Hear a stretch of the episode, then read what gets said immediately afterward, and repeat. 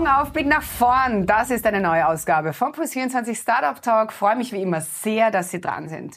Ich treffe heute den Mitgründer von WeFact aus Wien. Das Ganze ist eine Mitarbeiterinnen-Entwicklungs-App zur Steigerung der Motivation. Hm, das schauen wir uns doch glatt genauer an und zwar jetzt. So, da und damit darf ich in der Sendung sehr, sehr herzlich den Thomas Urban begrüßen, einer der drei Gründer und CTO von WeFact. Hallo Thomas. Hallo, freut mich sehr. Danke für die Einladung. Ja, voll gerne. Äh, Thomas, erzähl mal, ihr bietet Unternehmen ein Tool, also eine Lösung an, um die MitarbeiterInnen-Motivation zu steigern. Du vergleichst das Ganze eigentlich mit einer Fitness-App. Was steckt da dahinter? Genau, am Ende des Tages geht es darum, jedes Unternehmen hat jeder Bereich, jede Abteilung hat eigentlich immer wieder verschiedene Schwerpunkte und Themen, für die man eigentlich neues, verändertes Verhalten aufbauen möchte. Und das Interessante ist, was wir von den Fitness-Apps lernen können, ist, dass neues Verhalten über immer wieder Wiederholung passiert und wir uns über Wiederholung neue Routinen eingewöhnen. Und da hilft WeFact, wenn man ein Thema etablieren möchte, wenn man einen Schwerpunkt setzen möchte, die Mitarbeiterinnen aktiv einzuladen, im Alltag andere Handlungen zu setzen und dieses neue Thema in den Alltag einfließen zu lassen. Und gleichzeitig wird in der App mein eigener Beitrag als Mitarbeiterin, als Mitarbeiter sichtbar und spürbar. Und ich kann als Führungskraft sehr, sehr einfach Anerkennung somit geben und leisten. Ihr, habt ja eine, eine Riesenstudie gemacht, sehr, sehr spannend, unter 25.000 MitarbeiterInnen äh, weltweit zum Status quo der Motivation. Was ist denn da rausgekommen? Herausgekommen ist, dass in Wahrheit die wahrscheinlich das scheinbar einfachste Mittel zur Motivation von Führungskräften so gut wie gar nicht genutzt wird. Und das ist das einfache Dankeschön. Die Anerkennung im Alltag oder eigentlich vielmehr die fehlende Anerkennung im Alltag ist das, was am signifikantesten in der Studie rausgekommen ist.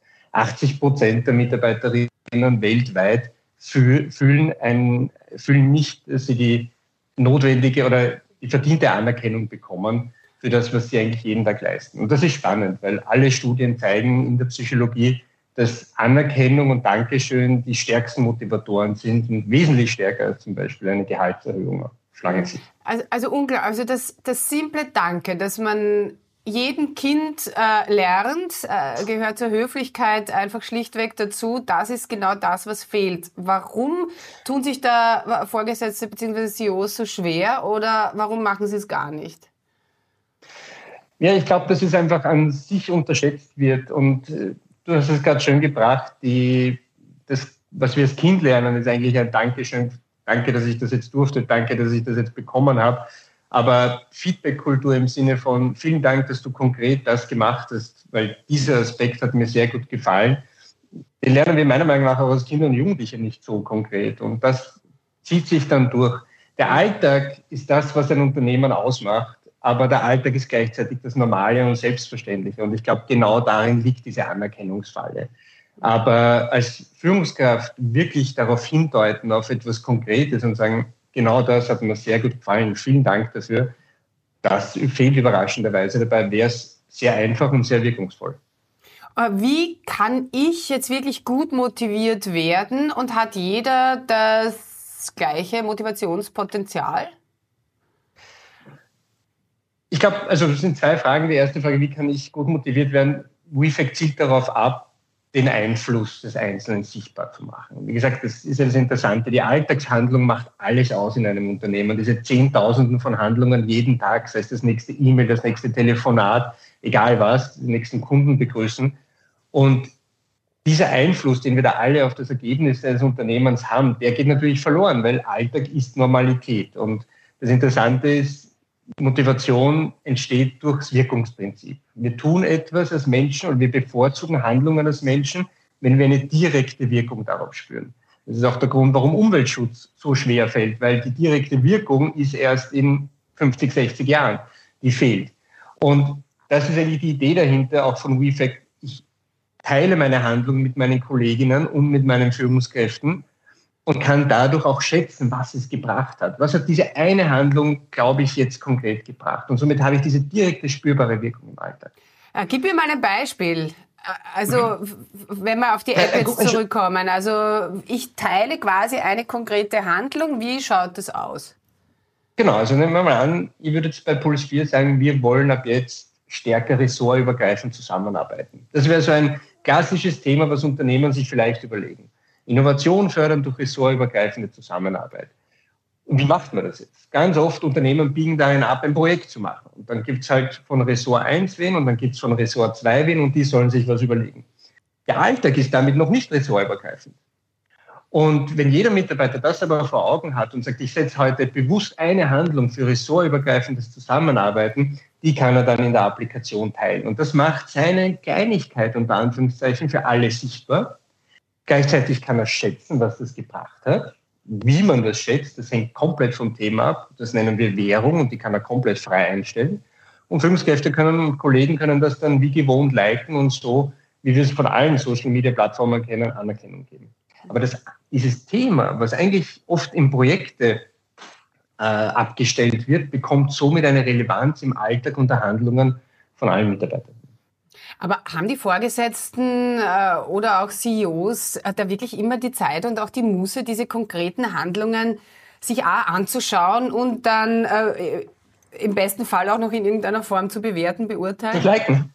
Aber jetzt wird spannend. Und das ist genau, warum 80 Prozent der Mitarbeiterinnen einen, Mangel an Anerkennung fühlen.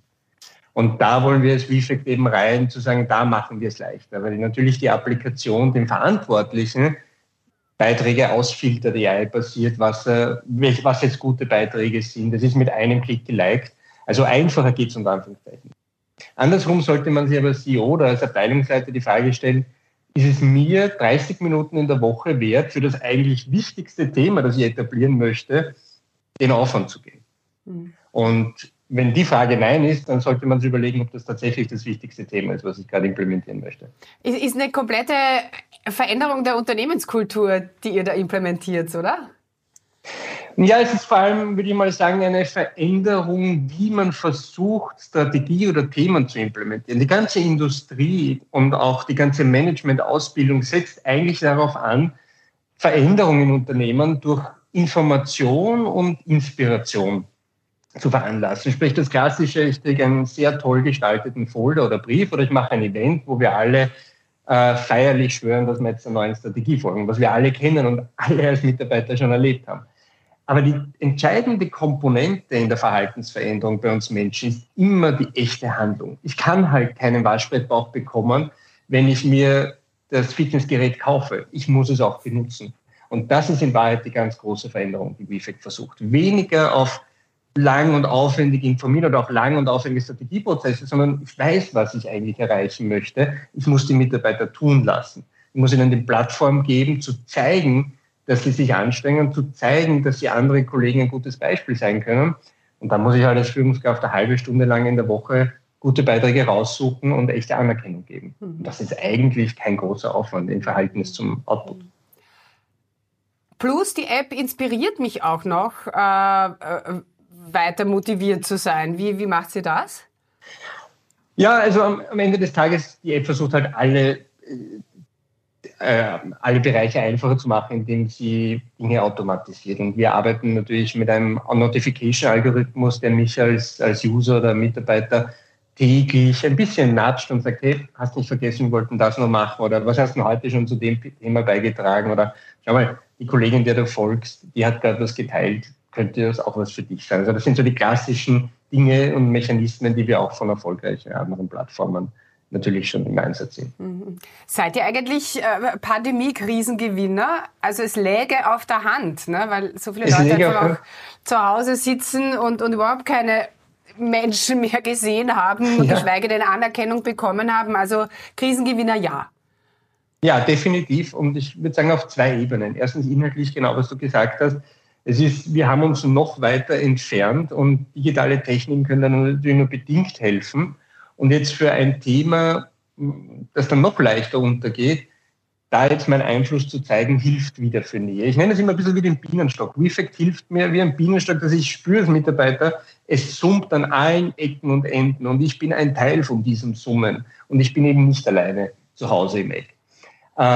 Das Schöne ist ja, es funktioniert sogar sprachübergreifend. Also wir unterstützen 24 verschiedene Sprachen, beziehungsweise mit Hilfe von Translation Tools de facto von Beiträgen her alle Sprachen. Wir haben Kollegen mit Schriftsymbolen, die ich mein Lebtag, also nicht Kollegen, Kunden, Entschuldigung, äh, mit Schriftsymbolen, die ich noch nie gesehen habe in meinem Leben. Aber es ist einfach wunderbar zu sehen, dass dann ein Mitarbeiter in Sri Lanka zum gleichen Thema etwas macht wie die Kollegin in Deutschland. Und beide können eben voneinander profitieren. Also das schafft definitiv Nähe. Auch auf der zweiten Ebene haben wir profitiert von der Pandemie, der, der Vertrieb leichter wurde. Das finde ich ein ganz interessantes Phänomen. Dadurch, dass sich jeder gewöhnt hat, auch das, was wir jetzt machen, nämlich einen Videocall und dass wir da eine echte Routine und Kompetenz alle aufgebaut haben, werden Vertriebstermine leichter oder sind, sind Vertriebstermine leichter zu bekommen weil man spart sich An- und Abfahrt. Man sagt, okay, die 25 Minuten nehme ich mir. Also auch hier muss ich sagen, haben wir de facto profitiert davon. Thomas, ganz toll. Super, super spannend. Äh, große Vision. Wie schaut es aus? Wo seht ihr euch in fünf Jahren? Ja, in fünf Jahren sehen wir uns, wo wir alle sein wollen, nämlich noch erfolgreicher. Und das Interessante, der Startup-Weg ist holprig. Also ich glaube, wir haben, es ist wirklich ein, ein sehr, sehr spannender Weg, wo man viel lernt. Und ich glaube, die nächsten fünf Jahre werden vor allem daraus bestehen. Wir haben jetzt eine, in den letzten Jahren eine, quasi diese erste Investmentphase hinter uns, die uns geschaffen hat, ein Fundament aufzubauen und vor allem ein Fundament dahingehend, dass wir unseren Markt gefunden haben, was wir eigentlich verkaufen. Das finde ich nämlich das Spannendste beim Thema Startup. Man landet nach drei, vier Jahren ganz woanders, wo man am Anfang glaubte, wo man hingeht. Und das wird in den nächsten fünf Jahren auch noch so sein. Aber die nächste Phase, wir sind jetzt in einer soliden Phase, wo wir bewiesen haben, unser Produkt funktioniert, unser Produkt kann man verkaufen und sind jetzt dabei, eben diese Multiplikation im Vertrieb aufzubauen, was für die nächste Investmentphase die Voraussetzung ist. Man muss einem Investor zeigen, es ist keine Herumprobiererei mehr, es ist keine Experimentiererei mehr. Ja, ja, Man hat hier einen Funnel und wenn du hier Geld reinwirfst, dann kommt unten das raus. Und diesen Funnel haben wir jetzt aufgebaut und das ist natürlich die Vision für die nächsten fünf Jahre, das Geld zu bekommen, diese Multiplikation weltweit auszurollen oder zumindest in Europa und Amerika. Super lässig, wirklich Ganz spannend, was ihr da macht. Wichtige Sache. Wir drücken euch von Herzen die Daumen, dass es so weitergeht. Äh, wir spielen zum Abschluss, zum Abschluss noch eine Runde Spam-Management. Äh, das mache ich mit all meinen Gästen, um dich noch so ein bisschen besser kennenzulernen. Das Ding okay. heißt, zuerst reden, dann denken. Ja? Bereit? Dafür bin ich eh bekannt. Nicht wirklich, aber ich werde mich darauf einlassen. Her Herz oder Hirn? Hirn. Heute oder morgen? Morgen. Uber oder Taxi? Taxi. Ah, das hätte ich mir jetzt nicht gedacht. Interessant. Ja, da müssten wir jetzt lange darüber diskutieren, aber das werden wir uns entspannen. okay. Exzellenz oder Sozialkompetenz? Das schließt sich nicht aus. Also ganz ehrlich, beides. Das geht nicht. Das ist das nicht das nicht. Spiel. Das ist nicht das Spiel. Na gut, ich bin kein Politiker, ich gebe eine Antwort. Exzellenz. Barfuß oder Lackschuh? Barfuß. Träumen oder aufwachen? Träumen.